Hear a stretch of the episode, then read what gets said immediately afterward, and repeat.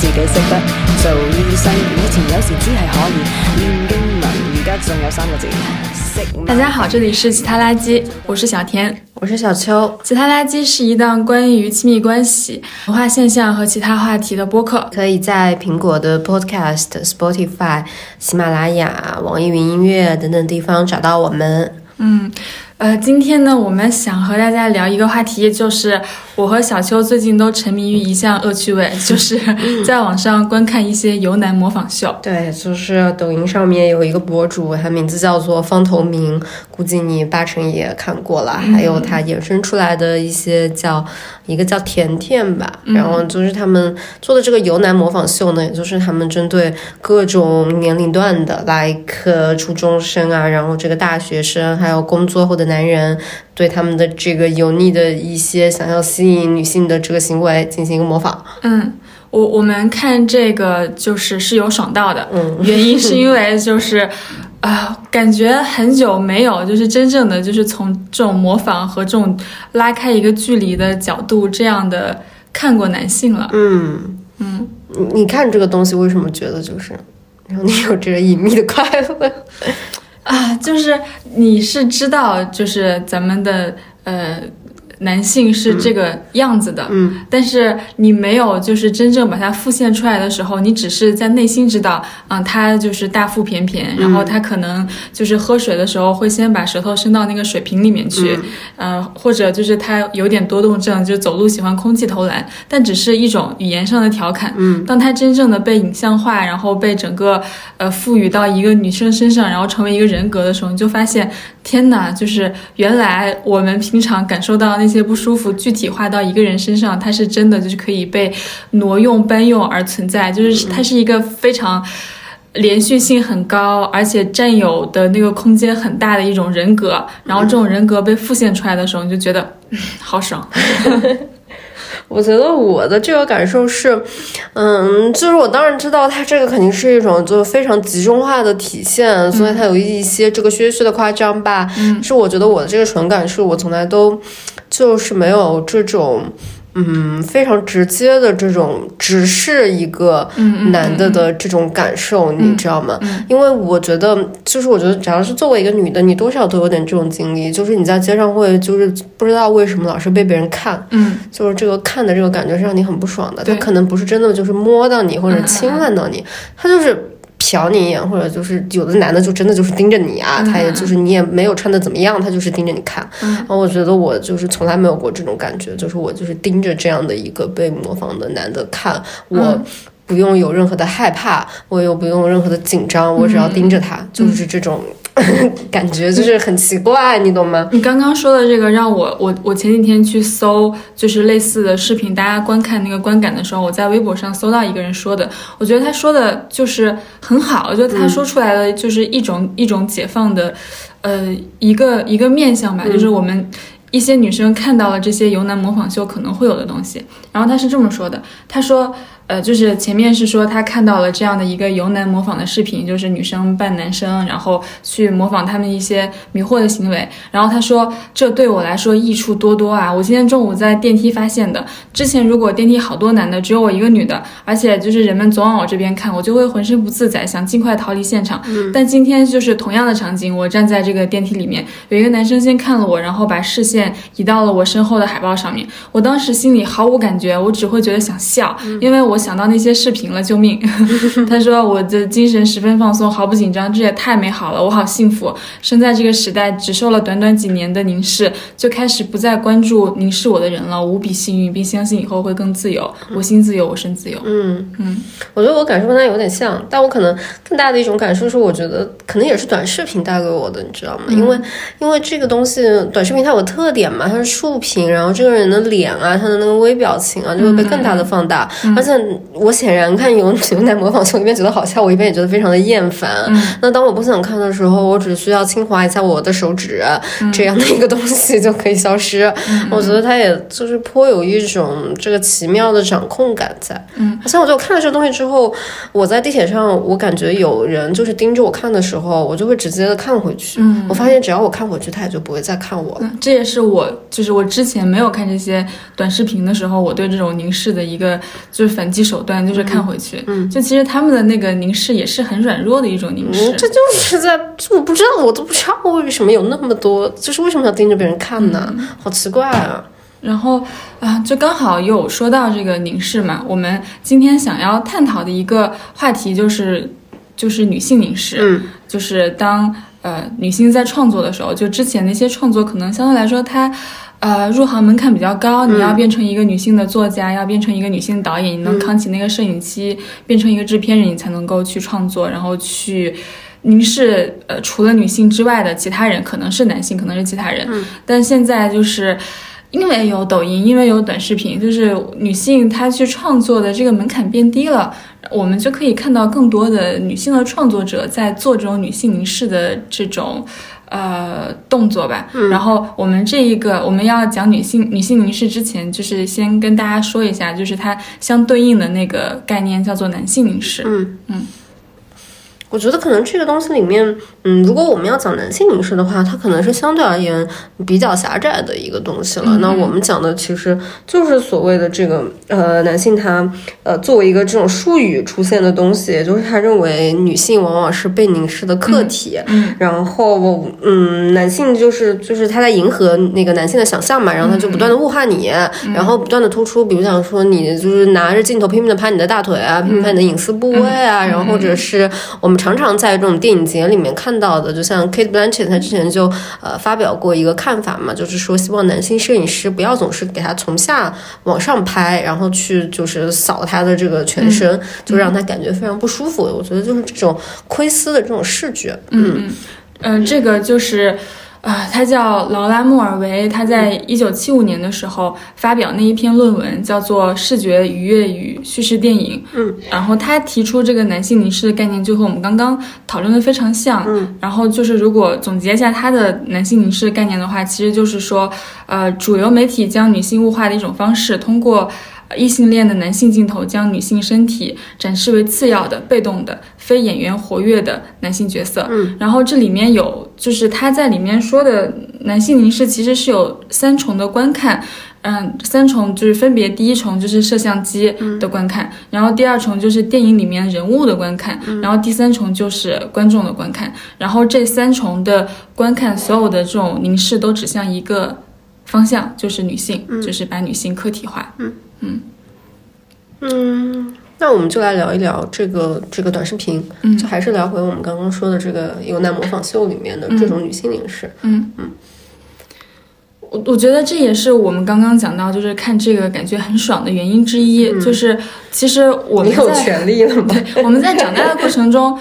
无时无刻都是浸在这种男性凝视之下的，不管是大众媒介上面的男性凝视，简直太多了。就是他们，呃，全全部的拍女性的镜头都是拍某一个部位，从下往上拍，然后拍你的胸部，拍你的屁股，然后慢慢的镜头一点一点摇到你某一个位置，就是把，就是女性会像一个物体一样，确实像一个物体一样，就是。没有一个运镜，如果你去拍一个人类的话，你去这样的运镜去拍一个女性，其实你现在去想，这是非常不正常的。但是我们之前为什么没有觉得不正常？是因为我们没有真正的拿起过摄影机。嗯嗯，我觉得一方面是这个，另外一方面。嗯，其实刚刚讲的还是一些像以前的电影啊、电视剧啊的这样的做法。其实虽然我们接下来要讲说短视频里的女性凝视，但我觉得也有必要在之前讲一下。其实我觉得在短视频发展起来之后，这种男凝也是更加的这个极端化跟更加的直白的。呃，对我来讲，它其实非常的露骨。我现在也能记得我刚开始头一次刷抖音的时候的这种感觉，因为它会呃就是按照算法给我随机的各种各样的东西都推一点嘛。嗯，我觉得我看到。我很久以前没有看到那种东西，就是一个短视频里面，呃，我觉得它不仅是什么擦边舞这种这种所谓的东西了，就是一个短视频，它没有任何的呃情节，它也没有任何的这种过渡，然后没有任何的布景，它有的就只是一个女的，嗯，然后就盯着这个女的，然后的暴露部位就是进行一个大拍摄，嗯，也就是那个给你的这个侵入感，我觉得就非常非常的非常的强，嗯嗯，感觉就是所有的短视频。这种发家刚开始做的时候，包括抖音，还有后面的西瓜视频，呃刚开始做的时候，最初的那个流量的那个池子，就是先把女性作为一个女性的身体作为一个就是流量的诱饵，然后再去做后面的事情。但是我们是从什么时候？开始发现，就是，呃，我们在刷抖音的时候，或者刷其他短视频的时候，感受到那种男性凝视变少了，或者就是真正的感受到女性凝视变多了的。我觉得我其实从来没有感觉到过男性凝视变少，我只是觉得，如果我们真的就是我们先说这个最简单的这个定义，如果真的就把女性凝视看成是男性凝视的一种就是 counterpart 来看的话，那我觉得是这几年是。就终于有了女性零食，嗯我觉得在我的概念里是这样的。就比如讲说，嗯，一方面是你确实看到有那种成批的这个追星的人，他做了这种成批的跟这男色更相关的视频，你就是有了所谓的我们扫就是检阅一个男性身体的这样的一个东西。然后另外一个，我觉得呃也是有更多的女性的创作者，她愿意去讲出我们这个生活里面的这种就是不适的东西，然后拍出我觉得各种各样嘛，像方东明的这种视频也只是就是其中之一啦。你就是突然意识到说。呃，这种吐槽视频以前也有很多的这个男博主，什么戴一个假发拍那种女生宿舍吐槽吐槽视频嘛。你终于觉得说，哦，这个东西有了一个新转版。嗯嗯我不知道，呃，小秋你会不会觉得，就是，呃，我我们现在在看这种，呃，就是女性模仿男性这种游男视频的时候，是有那种爽的感觉在里面的，因为它其实是。它破坏了一种就是我们之前难以凝视的庞然大物，嗯，但是为什么就是之前我们在看那些男性去模仿女性的时候，我们反而是感觉不舒服的？我感觉很难讲的，我觉得那种那种感觉它很微妙，嗯，就是我承认看我的心理活动是这样的，就是刚开始看的时候，我也不觉得他们是在丑化或者说是矮化所谓的女性情谊，因为它就是就就特别多的，就最经常的那种就是讲什么。几个女生，然后就是勾心斗角，然后只要有几个女生在的地方，它就像个宫斗戏一样嘛。你有心计，我有有心计的那种。我一开始看我也没有觉得有什么不舒服，我只是觉得，呃，是不是就是有一些些些的夸张？嗯，然后后续的我感觉到的不舒服的是，我意识到这个东西它变成了一个，嗯。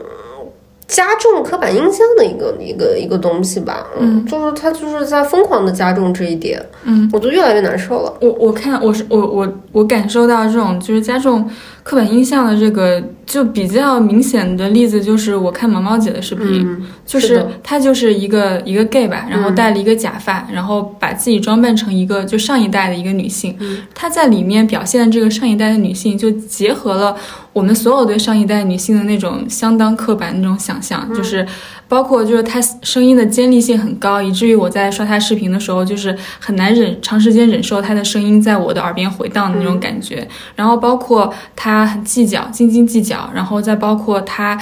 对很多事情的细节抓住不放，然后就是她呃，感觉是非常非常皮毛的抓住了她想象中的那种中年女性的角色，然后又把它放大了。嗯，就是那种喋喋不休的嘛，讨厌的大妈角对色。对，我觉得其实唐马路的那个模仿里面也挺经常有的。嗯哎呀，反正就是蛮难受的吧。嗯然后我觉得就是，如果我们就说回像呃方腾明他们的这种视频，嗯嗯，我其实有的时候也在想，我我其实就是有就难免的会有这种想法。我说，那如果是这个样子的话，那他是不是也是在就是极化一种男性的形象？嗯。你会有这个想法？嗯我我倒是不会，因为我感觉就是大家为什么对这个视频的共鸣的程度是这么的大，是因为就是他甚至在里面没有做表现，他不像毛毛姐那样，就是 是的他要就戴个假发、化个没有什。么台词呢？对，然后就是讲一些就是剧本，然后今天怎么了，明天怎么了。他赋予这个男性的就只有他眼神，然后动作而已，没有而且我。觉得特别好笑的事情是，呃，他们其实后续衍生出来的几个博主还会给他们设计一些情节，但是方同明他真的就是。你不知道，我我我觉得这个东西它一定是有一定道理的，就是这个全是就是全中国咱们这么多女的都能够一下子 get 到他在干嘛，对吧？在他都没有什么那个文字描述的情况下也，他都没有说什么这个男的是要泡这个女的，或者说这个男的是要就是表现，他只是在那里演，然后所有的人都明白了。我觉得真的很奇怪，就是嗯它可能是源于一种，就是你在日常生活中的不舒服，嗯但你总是不知道，就这个不舒服是哪儿来的，你就不知道啊，他只是这样子表现了，可能他就是这样的，为什么会觉得不舒服？当另外一个人就是把这个人的所有的特质集合，然后在自己身上就是放下的时候，对对你就突然就是看到了他那一层让你不舒服的那个东西到底是啥。我觉得之前那种不适，你是很难用一个就是言语去形容的。嗯嗯嗯就比如像说，你看到一个男的在就是就左边抠抠，右边抠抠，你也就是就你也不知道该怎么说呀。就觉得好像也没什么错，但是就是就是让你觉得难受。你你还有一个就是你很难直视他，嗯就如果有一个男的在你左边抠抠右边抠抠，你不想看，你觉得看了之后会加重你觉得很脏的那种心理负担。而且我觉得我有的时候其实是有一点害怕，对，就是。哎，我不知道，可能是因为就我个子太矮了吧，就是我就是很难，就是我总是被别人俯视着看，然后如果是一个男的俯视着看我的话，我就会很难受，而且我已经知道他在看我，我就不敢回头，嗯，我是这种感觉。我我觉得我们之所以能够刷得下去，就像方头明这些就是由男模仿秀这种女性的博主的视频，一个原因也是因为他们我们知道她是一个女性，嗯，然后又知道她的这些特点是外化的一些特点，所以我们在看的时候就是那种。真实的就是像就是像要逃跑那种不适性就降低了，嗯能够让我们就是它就像是一个隔着一个幕布的中介，能够让我们去就是坐下来真的看到，嗯，我们感受到那个不舒服的东西到底是啥。我就是终于可以放松的观看，对对对，是这样。是的，是的。就其实以前我可能也想也想看，我也想知道旁边这个盯着我的人就是动来动去到底在搞什么。现在我就是 finally know，、我现在是这感觉。我我看那个方头明下面的评论，就是好多人就是劝他说，就是你不要哦再演了，你的面相已经变了，你知道吗？我觉得还挺好笑的，就是你现在看他们这一群人的视频，基本上下面的评论都可以就分成三类吧。如果我要归类的话，一类就是你刚刚说的，就求求他别再演了，面相都变丑了；还有一太类像了。对，还有一类就是太像了，你怎么可以这我么像？看到一个说我看到一个说，你怎么知道我初中的儿子是什么样子的？嗯，对。然后还有一种，我不知道那个是不是真的是男性在发，嗯就是还经常会有人在下面说，我真的不知道，原来我这么油。嗯嗯以前在跟贴吧老哥学的这些东西，怎么他妈看起来现在看起来这么恶心啊？就是经常还是有这种评论。嗯，我我就是我有的时候我从内心深处期待啊，就是这真的就是最好是呃咱们的这个这个这个男性朋友们发的，因为就是哎呀真的蛮油的，就算是要搞一些套路，咱们也得更新迭代一下啦，别再用那一套啦。我感觉这是一个。互联网功德真的，就如果真的是男性博主发的，这个就是某种程度上激活了这种就是性别已经定死的这种死水。嗯，像我们之前就是女的一直被男性凝视嘛，就是你不得不就是这种凝视是从荧幕外化到生活的所有方面的。就你今天的装扮，你穿的是不是别人觉得你骚了，衣服少了，你走路姿势是不是不太对，所有方面你就是你可能你公司都没有一个男性同事，但是你还是感觉就是有一种凝视在你身上无时无刻不在发挥作用，所以女性在这种。凝视之下，就是一直以来凝视之下，就是不得不就常常的过分的去关注自己的穿着、衣着和自己的就是面部的，就是某一个小凹痕，就非常在意。但是没有人凝视过男的呀，就是如果 如果他真的感觉自己被凝视了，感觉不是了。某种程度上也是一件好事情。我。想起来一个特别好玩的事儿，嗯。就是我有一个朋友，一个直男，嗯。然后他是一个真的感受到凝视的人，嗯。为什么呢？因为就是本人以前也浅浅，他是我大学的学弟，我也跟他浅浅的聊过一些嗯。我们的这个女性主义的东西，但是他显然就是不懂，不过他是个好人，然后很好笑的一件事情就是他作为一个直男被一个 gay 子带去了 gay 吧，嗯。嗯，他那天晚上给我发了长篇大论的感想，因为这是他人生的第一次。他对我说：“学姐，我终于知道你讲的这个凝视是什么意思。我今天一个晚上都在被别人看，就是我进去了之后，别人就那个 bartender 首先就看他，看完了之后就说：‘哥们儿，你是直男吧？’他说当时我就觉得我好像低人一等，嗯就是在这里没有人就是感觉我有吸引力。然后很快的，旁边的 gay 子就开始那个大跳热舞嘛，就是跳一些什么 K-pop 幺零幺。他说，我就发现我跟这个文化就是我不知道要该怎么相处。然后后来他就发现每一个路过他的 gay 子都会看他一眼，看完了之后就是那种。毫不顾忌的看，看完之后觉得他毫无吸引力，然后轻蔑的走开。他一个晚上就是就是他就觉得他自己做二等人，你知道吗？我觉得我能理解他的对恐惧，对对就是你知道，我感觉他被 gay 子突然看，就是很像是一个小学生，然后突然就是见到了他之后的硕士导师的感觉，但就是。我作为一个女的，我常常就是在 gay 子面前，我都就是有一种，嗯，不要看我，就是 gay 不要凝视我的那种害怕的是啊感觉。，所以他出来之后，他就我觉得他就是真的是一个蛮不错的人。他就跟我、还有跟这个带他去的这个 gay 子就讲说，哎呀，我觉得就是我作为一个男的，确实是有一些就是特权在的，因为我想我的人生里面只有在这个 gay 吧的这个 one night，并且也确实没有对他造成什么实质性的伤害。但是其实对你们而言，你们一直以来就是在完全的日常生活里面遭受的都是这个样子的东西，不管你是作为一个 gay 子也好，还是作为一个女的也好，嗯，就是时时刻刻都有人在看你。嗯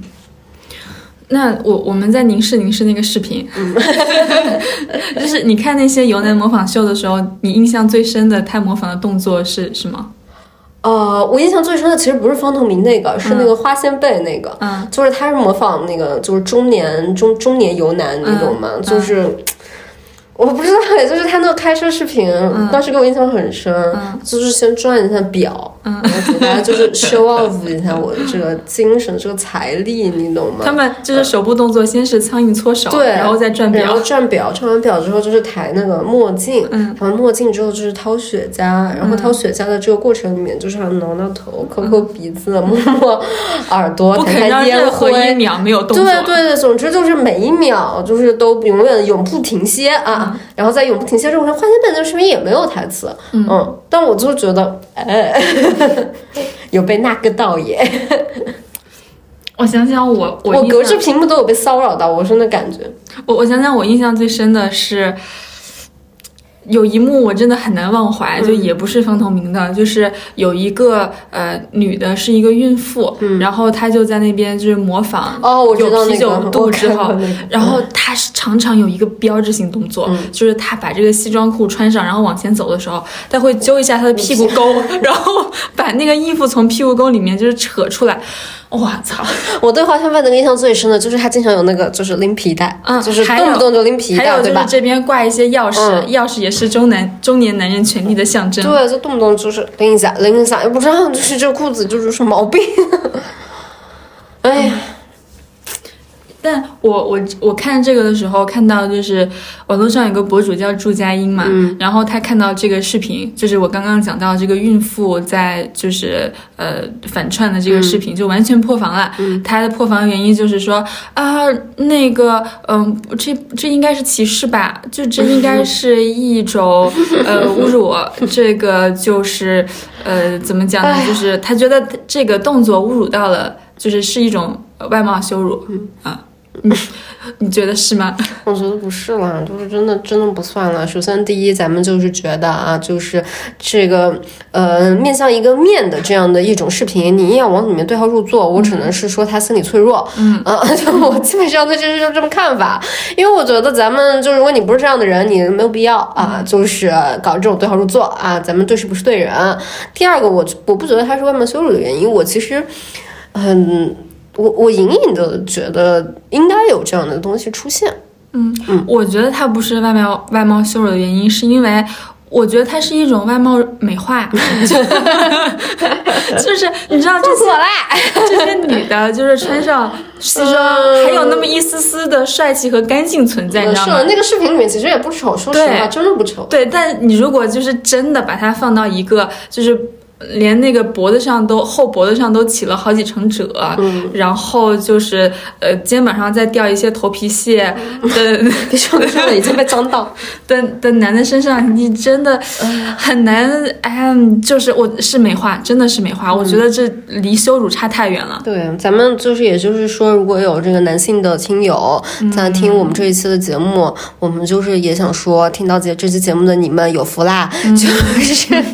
真的就是不是不是在羞辱，也不是在搞什么攻击，我就是真心实意的觉得，如果你作为一个新时代的男性，你越早跟这些东西割席，越早远离这些东西，你也会越早变得自由。对你，第一你也会变得自由，第二相信我，你在这个茫茫情海路上，你将会走的比别人顺利很 你多没。有听过吗？就是我们东亚女的对男性唯一的要求就是 干净。对，干净整洁。还要跟你讲，你就是了解这一点之后，你泛舟远航啊，你用不着看什么知乎穿搭，no，那个小红书球鞋，no，你不需要花什么钱，而且就是求求你们不要在那个步行街里面寻求一些建议对。对，不要寻求，真的你你只需要做一件事，咱们就是购买一块这个正常的香皂，然后就是定期的这个就是多洗洗头啊，多洗洗澡，你就是少抽烟啊，就是你真的就是超越百分之九十九的人啦。还有一个就是不要以自己有啤酒肚为傲，嗯就是不要出来的时候还要把你的就是啤酒肚拖出来，显得你要生育的样子。是啊，然后咱们也不要搞什么，就是什么听取风的穿搭，就是这个别搞了，别搞了。对，权力不是男人的春药。权力不是谁的春药，就权力对谁而言，就是你一个二十岁的男的，你硬要梳一个油头，整一个就是皮带，弄一个衬衫，就是没有人会觉得你在演《人民的名义》，就就是这么个很简单的道理，我觉得，嗯。嗯，感觉这种由男的就是视频，应该就是推荐给所有的在求偶期的男性对对集中观看，让他们学习一下，所以就是应该去说，看一下，哎，我们到底在这个里面看到了什么？就是我们女性在凝视的时候，到底看到了男性的什么？对，就这样的话，你也得就是咱们得说，你就是也得对症下药，对吧？就我觉得这个视频，它不仅是一个女生在里面感觉到爽感、捧腹大笑的视频，它也可以成为一个，我觉得这个视频搬到小红书上，应该叫做所有的男生必看啊、踩就是避雷，不要踩这种坑，嗯，就是教。学视频，我对对对，真的。真的真的，你会顺遂很多的，情路就是一帆风顺。看 了这个东西之后，嗯，那就是咱们也就是继续还是聊一聊女性凝视的这个事情，嗯，因为我觉得我们刚刚聊的这种其实也是一种的相对而言就最简单的那一种吧，就是那个男凝里面会有这种就是盯着一个以一个女的为绝对主角的这样的各种各样的这个审视的这种视频，然后呃现在的在女性视角的话也有这种盯着一个男的去做各种各样的审视的视频，但其实我觉得女性凝视这个呃话题可能也是因为就是凝视这个词有的时候会让人就是觉得哎这个这个这个定义有一些模糊，嗯，但其实从某种意义上来讲，我觉得当我们提女性凝视的时候，我们意图并不是说我们要呃以牙还牙以眼还眼，有这种令人厌恶的男性凝视，我们就也要有这种把男性放在客体化、物化男性的这种行为。嗯，呃，我觉得可能更多意义上，我们还是希望女性凝视能够创造出一种。新的凝视，它更像是以这个女性创作者的视角去出发，然后去看这个里面的权力关系，如实的写出在女性看男性的时候，或者说是在女性看女性友谊的时候的这种真实感觉是什么？嗯，我觉得我们也可以就是去聊一下这个下面接下来的一些引申出来的东西。嗯嗯或者说，就是女性凝视，它不是男性凝视的一个翻版。对对对，它不是完全的这种机械的这个转换的一个东西。对，它更像是就是，如果男性凝视就是真的是就是呃，像莫尔维他在研究那个男性凝视的时候，他用的是后窗那个电影嘛。后窗那个电影就是说，呃，一个摄影记者他就是脚摔了，然后他在家没有办法出去，他就拿他的摄影机，对，就是在那个他的后窗去窥探大家的隐私，就是从这种视觉语言下面看到的这种男性凝视，但是。女性的凝视更像是就是一种用女性的生命经验去做一种反射一样的东西。然后，呃，我我前段时间看到一个。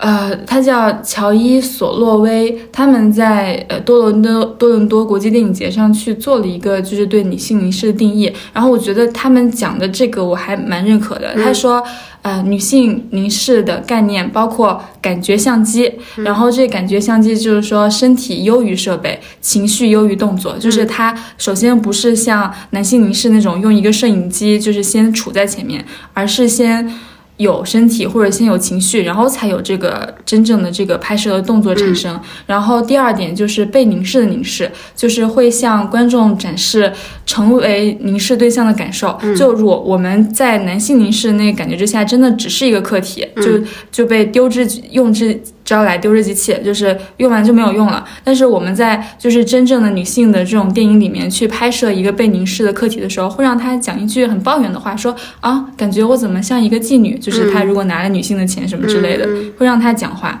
然后第三点就是返回凝视，就是我看到你看到我，然后站在这个世界上感觉到如何看到我一生，就是这个嗯，返回凝视更像是说我在看你，你看到了吗？的感觉，嗯，是我意思是说，呃，我抽离出了一部分的我自己去观看吗？嗯，我我我觉得更像是，就比如说之前的那个凝视都是单向的，就只有男性去凝视女性，然后女性凝视这种是一个双向的，就是你看我也在看你，你看到了没有？嗯，我明白了，也就是说我们在这个中间再摆上一面镜子，可能说是。嗯，我想象中是不是这样的一个场景呢？就是说，呃，一边是一个男性，一边是一个女性，然后在他们的这个中间的侧面又有一面镜子。这样的话，所有就是男性也可以看到，说我看到你在呃凝视我，就是可以这样想，对，它像是这样的一个场面。就其实就是说，啊，就是说这种凝视不再是单向的凝视，就是我们通过凝视对方，让对方感受到，就是我们也被凝视了的这种感觉。明白，嗯。我觉得他这个讲的还挺好的耶，他这个讲的更像是一种，嗯，就是我们不要玩那个，就是你看我，我要把你看回去的这样的一种游戏，而是我们要创造出一种新的游戏，跟新的生命体验。是这种凝视是更深邃的，它不只是一个一个相机、一个镜头或者是一种欲望。嗯嗯，就我们就是倡导一种它更加丰沛的这样的一种影像上面的体验，或者说是创作上面的体验。嗯。嗯，那如果聊到这个的话，你觉得可能说是比较好的彰显了这样的一种女性凝视的作品有什么？我我觉得我要说就是我我非常喜欢的一部就是《Fleabag》伦敦生活，嗯，伦敦伦敦伦敦生活，对。对，就是我我觉得里面让我感受到的呃女性凝视的部分相当之多，就是呃首先就是她。她的那个女性的主角和那个女性的故事是一个她的人生就是完全就 fucked up 的那种故事，不是一个呃默默忍受、努力向上，我是陆小葵的那种，不是一个三生三世十里桃花的这样的一个，一直在搞砸事情，像任何一个男性一样也会搞砸事情，就是他像他更像是一个正常人，对，因为因为你刚刚说这个，我就立刻就想到。我之前前我们昨天不是在狂讨论那个什么同人文的问题嘛？我后来又想了一下，就是就是先就是插浅浅插入，就是昨天我跟小田在讨论，就是耽美女性创作的这样的一个小小的问题。就是我们在讨论的时候有一个小小的争端，就是他觉得，嗯，他他不是特别能理解为什么女性就是有这么多的人喜欢看耽美啦，就是他从这个耽美里面 get 不到什么快乐。但我昨天想到那个东西，就跟你刚刚说的那个一样，因为我是突然意识到为什么。女性写男性就是写两个男的在一起，它更容易，是因为我们对男性的这个创作一般是比较丰富的，就是你比较容易找到范本。他有那种呃，一个男的，就比如讲说一个男的，他那个中年离婚失忆，然后但是他又后来又找了很多女朋友，那你还是会觉得这个人是一个 normal people 啦，就是他是个正常人，你说不定还会觉得他风流倜傥什么东西的，在一些文学创作里面。但是同样对比的这样的一个女性的人，因为她是个太负面的。就是别人就直接会觉得这个女的就是怎么回事啊，然后她就很少会被书写到，所以在这样的一个展示里面，就是你去用男的去写你什么理想的爱情，它会比较容易。嗯嗯，我能够理解，就是如果就是现在的这种社会现实，嗯，能够呈现的男性和女性的生活来说，就是男性的生活确实。相对来说，就是它丰富的可能性会更高一点。对，而且你对他的那个道德评判啊，就是会少一些。嗯，Anyway，你讲回去吧。嗯嗯。然后呃，另外一个，我我觉得我在里面感受到的比较多的女性凝视的时刻，是她在里面无所顾忌的用到了非常多的呃性的语言、性的欲望和性的镜头。嗯。这种性的语言和性的欲望和性的镜头都是由这个女性发出的，就是它不再是由男性的性的欲望主宰了整个，呃，这个作品的完成。就比如说他喜欢上这个女孩，他如何打动这个女孩，他如何追到这个女孩，然后他们的爱情如何开花结果，他的更像是就是嗯。就是这个女主她自己是有这样没有被解决的欲望的，然后她如何去运用这样的欲望，如何去表达这样的欲望，然后包括她在这样的欲望的形成和表达的过程中，她让好多的男性都成为她就是欲望表达的对象。嗯，我印象最深的一幕就是她跟她那个前男友 Harry 吧，嗯，呃，在床上的时候，呃，然后就是她前男友在那边睡觉，她就是打开那个视频哦，我开始看，知道，打开那对个奥巴马的视频自慰，对。对我，我对那个就是伦的生活，我也很喜欢。我当时很喜欢的一个非常大的原因，就是我觉得我看到了一种很很新的东西，就是对当时的我而言，因为这也是个好几年前的电视剧了。嗯嗯，就是我很少看到它是一个以女性的独白，嗯呃把它整个的所有的故事线给串起来的东西。嗯它那些生活场景，其实我觉得很多人都经历过了，就是你在那个呃公车上面怎么想，嗯然后你面对你那个傻逼的姐夫，啊然后那个明明事业有成，但是却被家庭所累的姐姐，嗯你心里面当时是什么样的一个想法？菲比是把它完完全全拍出来了。嗯嗯，这个当时给我印象很深。嗯，我我我想起还有一个，就是我觉得我看到女性凝视的点，就是她在整个电影里面，就呃呃整个这个英剧这个剧里面，第一次就是我看到的，呃，她不让女女性做解释，而让男性做解释。嗯就是是比如说，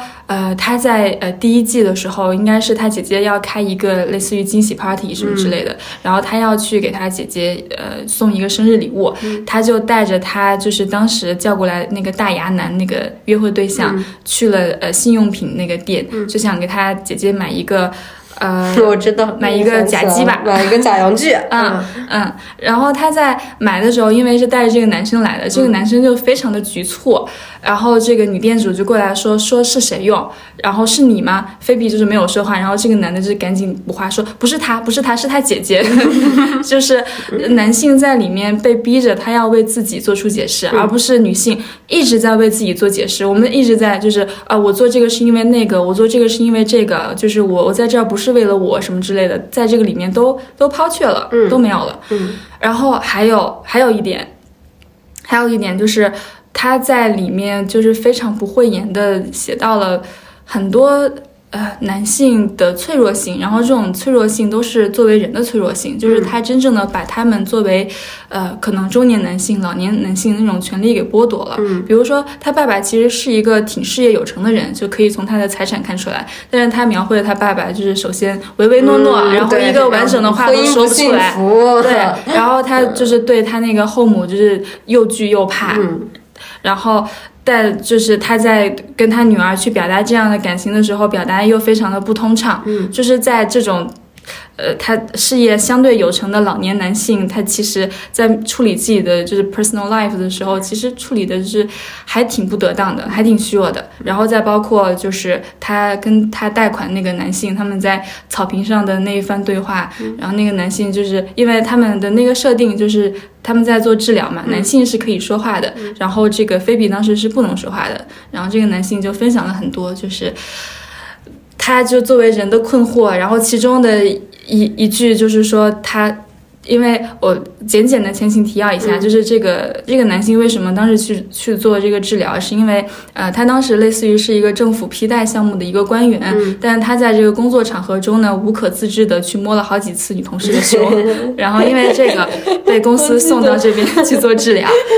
然后他在做这个治疗的时候，就跟菲比说：“他说我我真的很想要我的就是正常的生活回来，我好想把脏了的这个杯子放到洗洗碗机里面，然后第二天让我的妻子拿出来就是喝掉它，我想再给我的妻子一次高潮。然后菲比这个时候就忍不住也说了一句话，他说：“我我想要的就是我一直都想要哭。”嗯。然后我觉得你刚刚说的那个也让我反复的想起，就是《伦敦生活》它的一个拍摄的那个手法也很有意思。嗯它经常有这种所谓的打破第四面墙的这种东西。我常常会觉得，在我观看的这个体验里面，我作为一个观众的心声被他对着我讲出来了。我常常有那种。被他询问、跟被他点醒和被他 enlight 的那种、那种参与感觉，感很强对，嗯所以我觉得这个也是非常少在电视的这样的一种单向观看的媒介里面你感受到的，你真的觉得你在跟他对话。而且我我觉得这个里面还有就是很革命性的一点，就是我们之前说那个叫什么测试，就是女性和女性在这个呃剧里面他们之间的台词有没有过多少，才通过这个测试，呃，说明它里面的女性的角色是不够那么刻板的。然后从这个里面，就是其实我们之前能够听到的男性对镜头那个独独白，就是肯定是男性在说的，以男性为主体在说的。就是《伦敦生活》这个剧里面，不仅就是它里面充斥了太多，就是女性在不同的生命周期里面，她对自己的对话，她们互相的对话，甚至就是她最后打破这第四面墙的对话，也是一个女性主体在说她的女性困惑，然后对这个在看这个剧的人说的。对，我觉得就是在你看这个剧的体验里面，你确实会有一种，一个是前所未有的被表达吧。嗯我觉得它就是前所未有的被表达，它不仅，而且它不仅局限于一种呃自我的表达，讲述这个女性生命体验的表达，它也不断的包含了你在生活里面很多你无处发出的评价和牢骚。我觉得是这样的一个东西。嗯，所以看的时候确实很舒服。嗯，那小秋你呢？你就是觉得你看的比较爽的女性凝视的剧是什么？我觉得我我有的时候觉得这个它也许没有像。这么算得上女性凝视，因为我觉得这个剧它这个东西它可能还还有一定的局限性，但是我觉得它确实是我这几年看到的很好的一个电影，就是呃邵艺辉前段时间拍的那个《爱情神话》，嗯，他讲的就是嗯，可能看过这个电影的人都记得了，他讲的就是一个一个发生在上海的，然后几个几个女性跟徐峥饰演的这个男性角色叫老白，嗯，之间的这样的一种。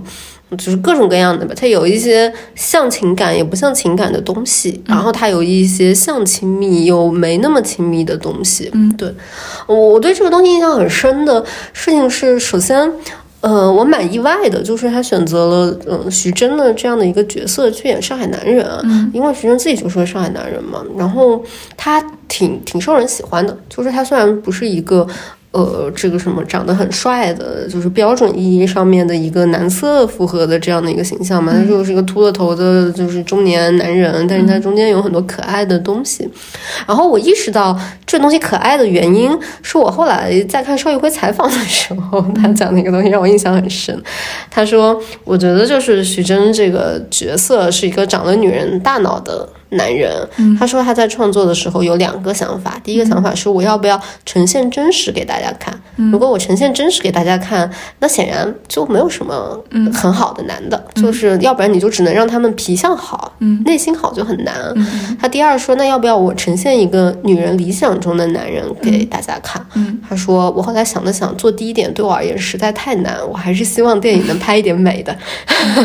他说那我就做第二点，于是他就做第二点，然后。就是当你看到这个的时候，我觉得他对我的刷新是我看到了一种嗯崭新的呃女性理想中的男性形象吧。他就是不再是那种以前我们讲的那种小鸡电影、小妞电影里面的那种，他要不然就是像吴秀波那种 什么风流倜傥的大叔，会给你支付一切账单，照顾你的人生；要不然就是像吴磊这样的什么美、什么帅气的弟弟。他他给了一个。就徐峥这长相还挺像一个你在生活里面会遇到的这样的一个男的吧，他就是也没那么帅，身材没那么好，但是他有一个。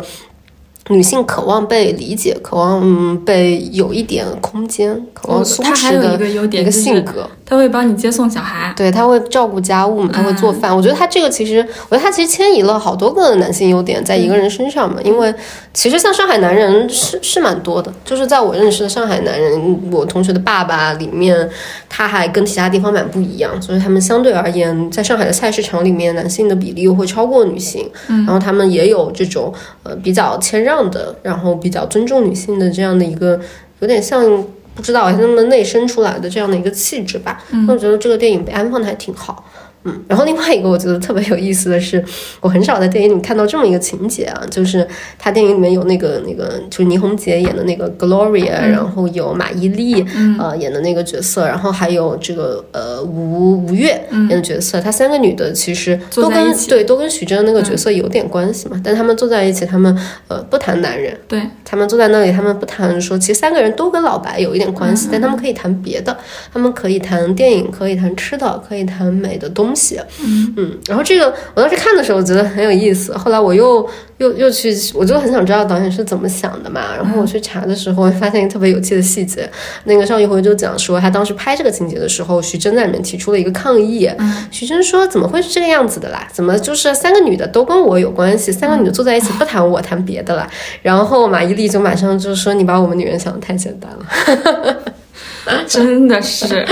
就就蛮微妙的。我觉得他这个里面，他又有一种，嗯，你知道他这个观念是哪里来的啦，你也不能怪他。你知道他这就是一种守旧的刻板的观念，在他的印象里，然后他又有一种用一种轻巧的方式把它反驳跟打发掉了。嗯但我觉得它是存在是一种真实和一种不真实，就是它的真实是他在生活中是真实的，我们在生活中真的就是真的不聊男的，就是男的没有那么重要。肯定不会然啊，后很少，其实真的很少有的，就是整天聚在一起聊什么男朋友、老公，太少了，很少哎。然后我觉得他一个不真实，就是因为这么多年都是男的在拍，嗯，然后男的就会理解他的那种真实，就是你们女的在一起肯定是只聊我们肯定男的啊，就是聊男的我们这种大宝贝，你们怎么能不聊呢？是啊，反反正我觉得这个他也他也很微妙嘛，就是他创造出了一种非常有意思的间隔，然后拉远了距离，你你再去看这个东西，你就觉得哎，好像嗯是这样，他要被、他他。就是，就是我觉得，无论是刚刚说的人生活也好，还是说爱情神话也好，他们都有一个共同的优点，就是有些事情其实女的一直知道，但是从未有人以公开的场面给她大幅度的展示在所有人面前。嗯我觉得他们都做了这个东西，把女的从从小就知道的东西再告诉别人，才发现这个显而易见，原来这么多人不知道呢。以及就是这样的剧，我们在看的时候，就是很少会有那种哎呀，又又花钱吃到屎的感觉，嗯对，是很畅快的。嗯，而且而且，就同样的，我看那个剧的时候，也有一种，就是看《爱情神话》的时候，我也喜欢它里面的女的不成功。嗯，她她拍特别多的鸡毛蒜皮嘛，然后我印象特别深，就是马伊琍就是在那个里面有一句台词，然后就是人家问她说、啊你这几年怎么样？然后她就说这个这个哈坡路啊，就是下坡路啊，能走的不顺嘛，我一路都在走下坡路。我也觉得是挺少的，就是女人的这个烦恼是什么，她有多么多样的烦恼，她也很少的被展现了出来。因为在就是男的拍的那种各种各样的电影里面，女的烦恼就是爱情啊，嗯，是女的只为有了爱情女的永远为爱情烦恼啊，什么就全是啊，什么老公出轨了，那么年轻一点的就是呃年纪大一点就老公出轨了，年纪轻一点的就是单身啊，找不到对象啊，男朋友不要我了，失恋又失恋啊。所有的生命周期就是围着男的转，就是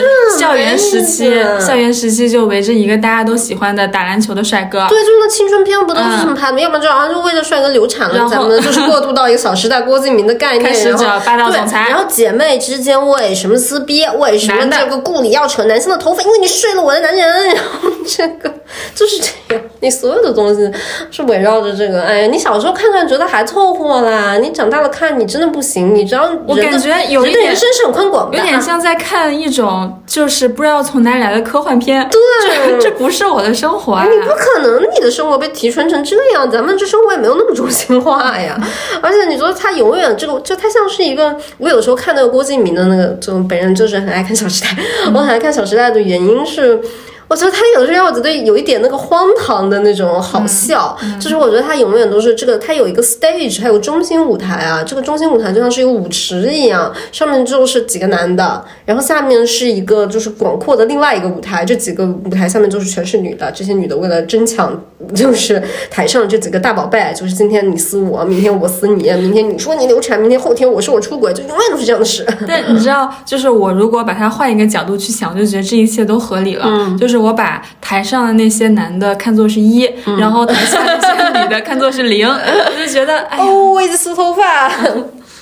对，我就觉得，就我们真的是，就是看那个东西看太久了吧？你就是觉得 so boring，能不能有点新东西？嗯，因为我觉得这个也是，嗯爱情神话当时我我给我聊一个束缚聊这个，我突然想起来，就是，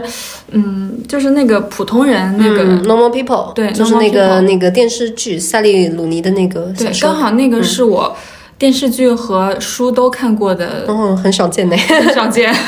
的一个东西。你会觉得里面的男性和女性的就是尤其是就是性的描写被说的比较多，就是他们关于嗯性的描写会让你觉得比较舒服吗？哎呀，我很难讲。其实，我觉得啊，就是在我心里面，我稍稍的没有那么喜欢萨耶努尼。我得先说，因为我觉得虽然他说的是他写的是一种当代，呃，就是他这个世代的人的爱情的体验，但可能我觉得这个不是我的。爱情体验，它就是很像是一个，就是我我承认它是一个欧美的这种更偏向 date culture 的这样的一种爱情体验。嗯，但如果说舒服不舒服的话，我能感受到他有一种视角的偏移，就是他这个视角的偏移，他不是那种总是男性看女性的，他有挺多是写这个女性看男性的。嗯你嘞？我、我我讲实话，就是我不管是看这个书还是看这个剧，我都体会到一种非常强烈的不咸不淡的感觉。嗯，就是它对我来说没有造成，就是它呃，不仅是它的这个呃叙事逻辑，还有它的画面，呃，所有的设计都没有任何一个环节对我造成过任何的冲击。哦，我没想到哎，我还以为你会，好吧，我也没觉得你会喜欢这个。我有几个朋友非常非常喜欢，我还蛮好奇的。我有去问过他们，他们是觉得这个东西呈现出了一种非常当代的 vibe。我是感觉就是像这种东西，很像是就这一代的幼儿园的小朋友在在幼儿园看画册的时候会说，嗯，爸爸妈妈是要这样的相遇，然后经过这样的一个磨合，然后这样的在一起了。How I Met Your Mom，嗯，对，就有点这种感觉，就是还还挺还挺对的，然后有可能就是这样子的，但是我就是感觉挺不咸不淡的。我当时能够看起来，是因为呃，就是他作为一个故事的写作者是。呃 OK 的对，然后他那个片子拍的也还是 OK 的，就是片子那个流动很好，对它有个很好的情绪。对，但是除了这个之外，就是它能够带给我们，就是像刚刚在讲伦敦生活或者在讲爱情神话那种，就是你看到某个环节会觉得有点受冲击，然后就就它没有那个就是 brilliant fucking brilliant 没有那个感觉，对吧？嗯，这个我能理解。擦擦，哎，我不太清楚呢，可能是因为就是我我对蔡努林没有太大的感觉，我有点蛮不能理解为什么他就是现在这么炙手可热的，嗯，我觉得但这可能就只是我个人的阅读品味吧。Anyway，就是我们刚刚聊了很多，就是都还是异性恋之间的这种拍摄吧。但是我我想，就是我们如果把就是话题再往前推一步，就是如果是这种拉片里面，就是它会变成我们拍的都是女性，然后里面女性处理的关系也是和女性的关系，嗯，就是这个里面的女性凝视会不会比较不一样？嗯，就是女人怎么看女人？对。你想先聊哪个？啊，我觉得我们有几部可以对着聊，就比如说《燃烧女子肖像》可以和阿黛尔的生活对着聊，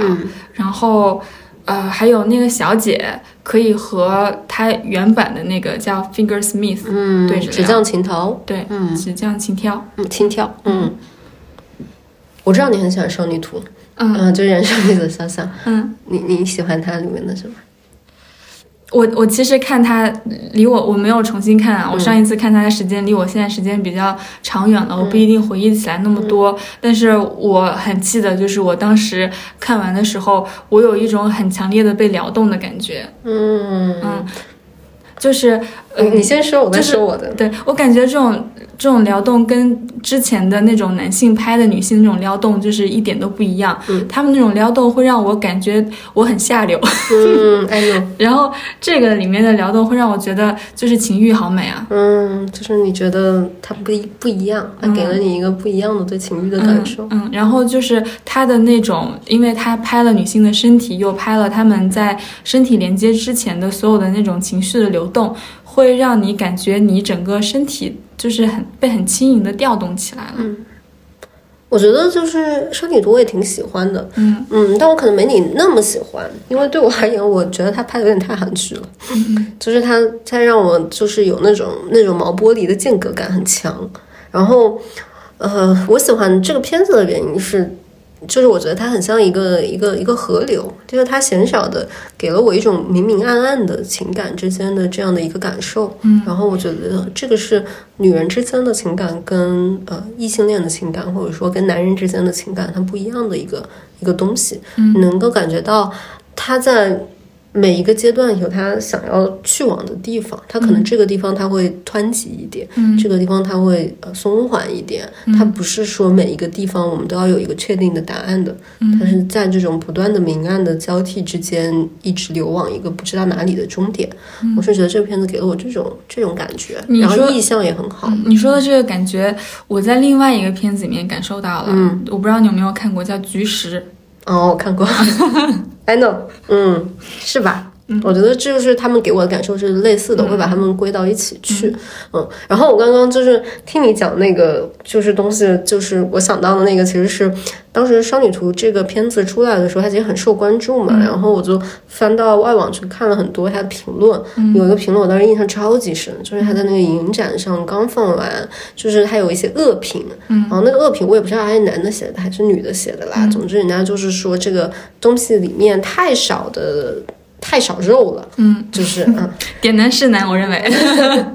但是太少肉了，就是不符合，可可能是片的分级、m a y b e 可能有分分的有点高还是怎么的吧，反正就是有一个就是恶评，而且是个比较好的这种报纸写出来的，我当时对这个印象很深，我说什么玩意儿啊？我我觉得啊，就是这种评论可能来源于一种想象，就是说咱们的 Pornhub 里面就是排名，就是好几年连着，就是 lesbian 都是排在词频搜索的前前三名，就是呃男的对于两个女的在一起是有非常多的色情的想象的，然后刚好就是我们下面要聊的这个，就是蓝色是最温暖的，嗯，阿达尔的 生活。你刚刚讲那个，我就突然想起来一个事，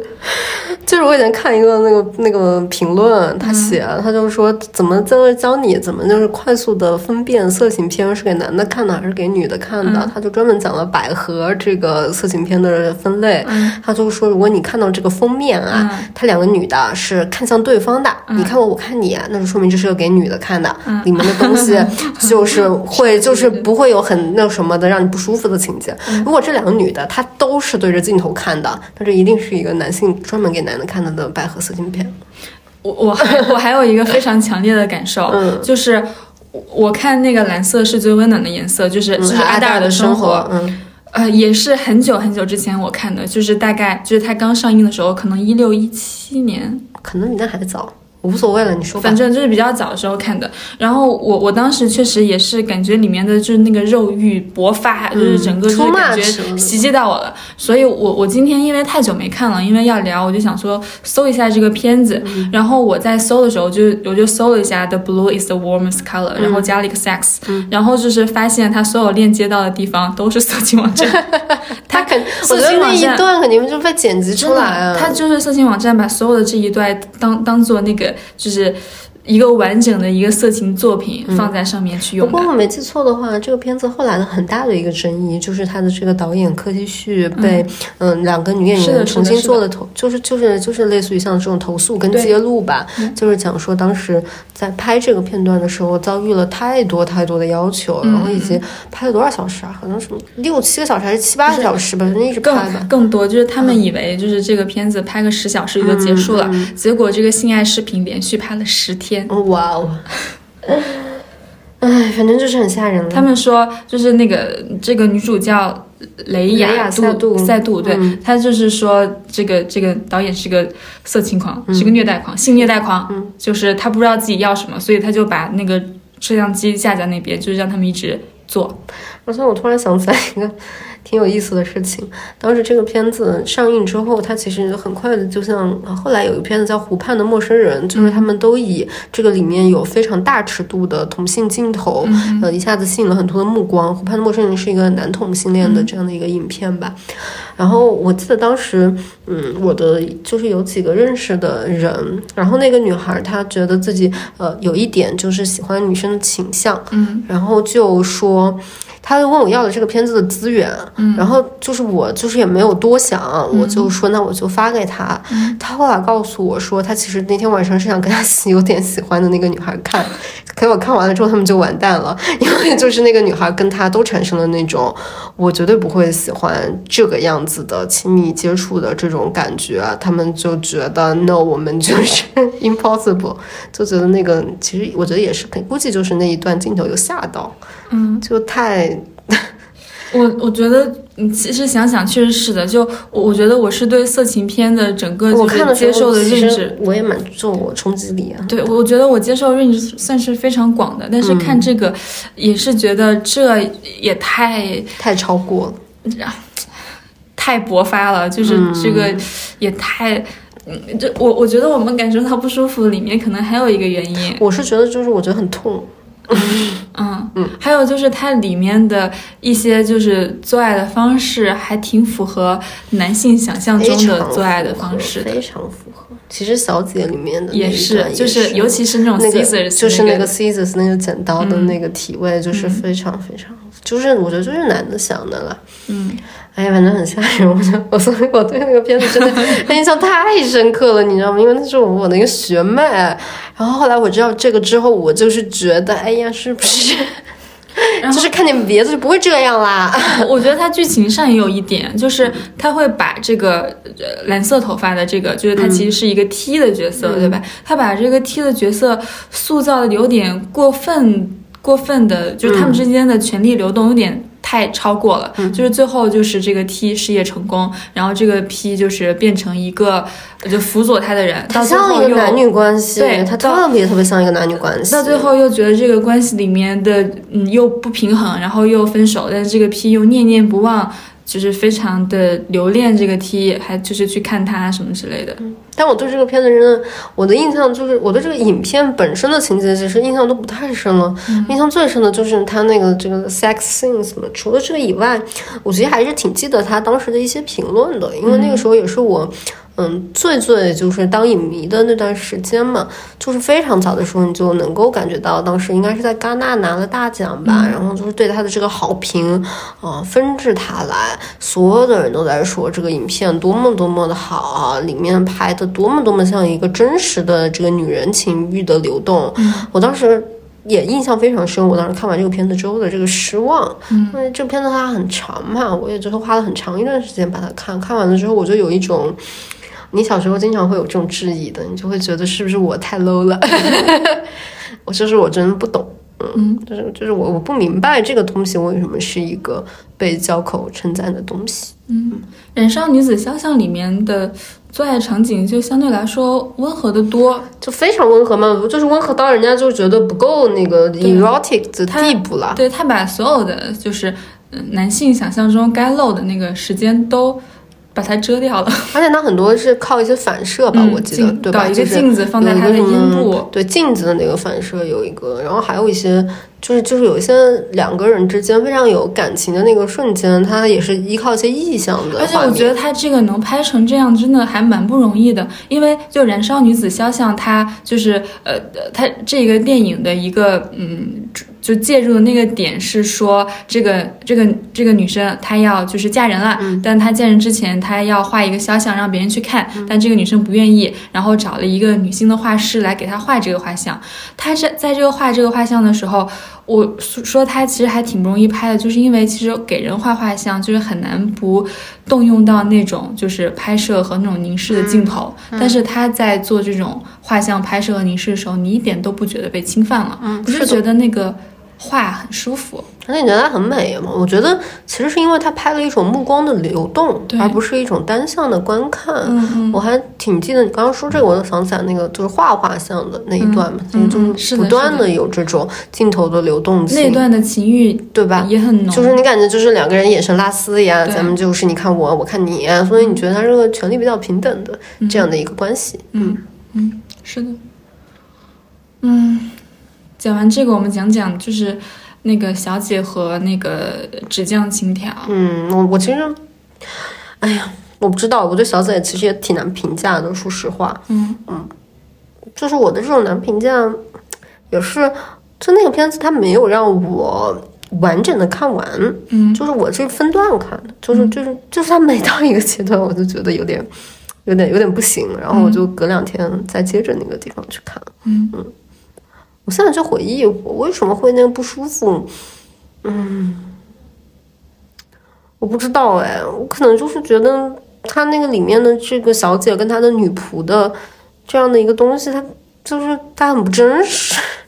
我不知道，可能就我自己作为一个观众，我很难就是沉浸到这个情节里面去。嗯，我因为我是两个都看过的嘛，就是韩国的这个是改编了英国的那一个、那个剧，然后那个剧也有一个，就它它的原版的。还有一本书，也是一个长篇。我我觉得英剧它那个剧相对来说，它把这两个人的情感的勾连的部分讲的比较清楚、比较细腻，以至于后面他们真正的发生性关系，就甚至没有发生性关系，就是可能他就是手指戴了一个顶针，然后去帮他磨他那个牙的时候，就那种就是。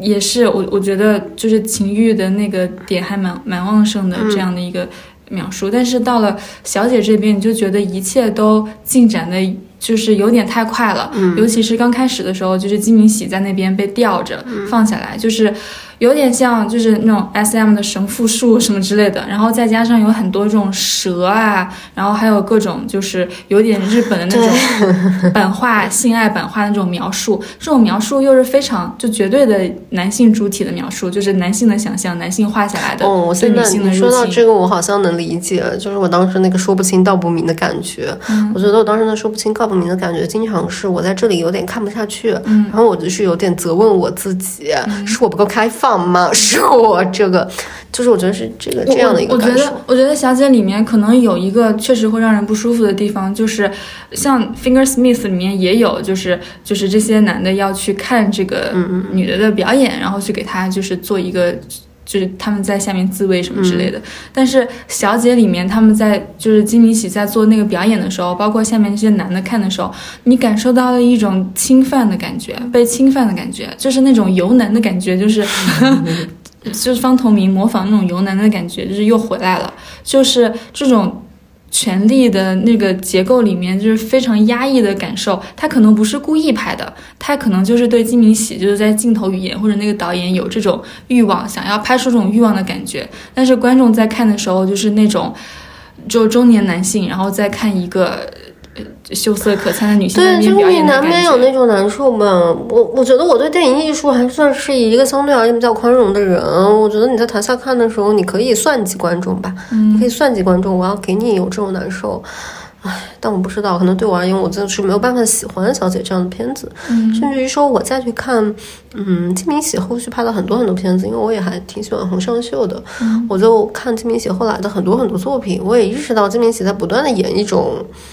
嗯，他愿意活在洪尚秀的电影里吧，不断演一种跟当时小姐的，以及他在小姐之前，他其实也拍了很多有名的大导演的片子，他不断的演在那种片子里面完全不一样的一个角色。就因为金明喜很漂亮，她其实在很多韩国导演的片子里都是在扮演一个呃，就是情欲的承载嘛，然后一个大家就是围着她转的这样的一个中心的女性的角色。但是她到往后之后就不太一样，喜的那个性的感觉确实是非常强烈，就很魅惑的。对。但你觉得很意外，就是他后来拍的这个这个洪尚秀的片子里面，嗯他就他就完全不是这个样子了，他就越来越变成一个总是素面朝天，总是在海边散步，总是在某一个酒馆里面被偶遇与人攀谈，他就进入了另外一个角色的里面，嗯嗯，还蛮神奇的。嗯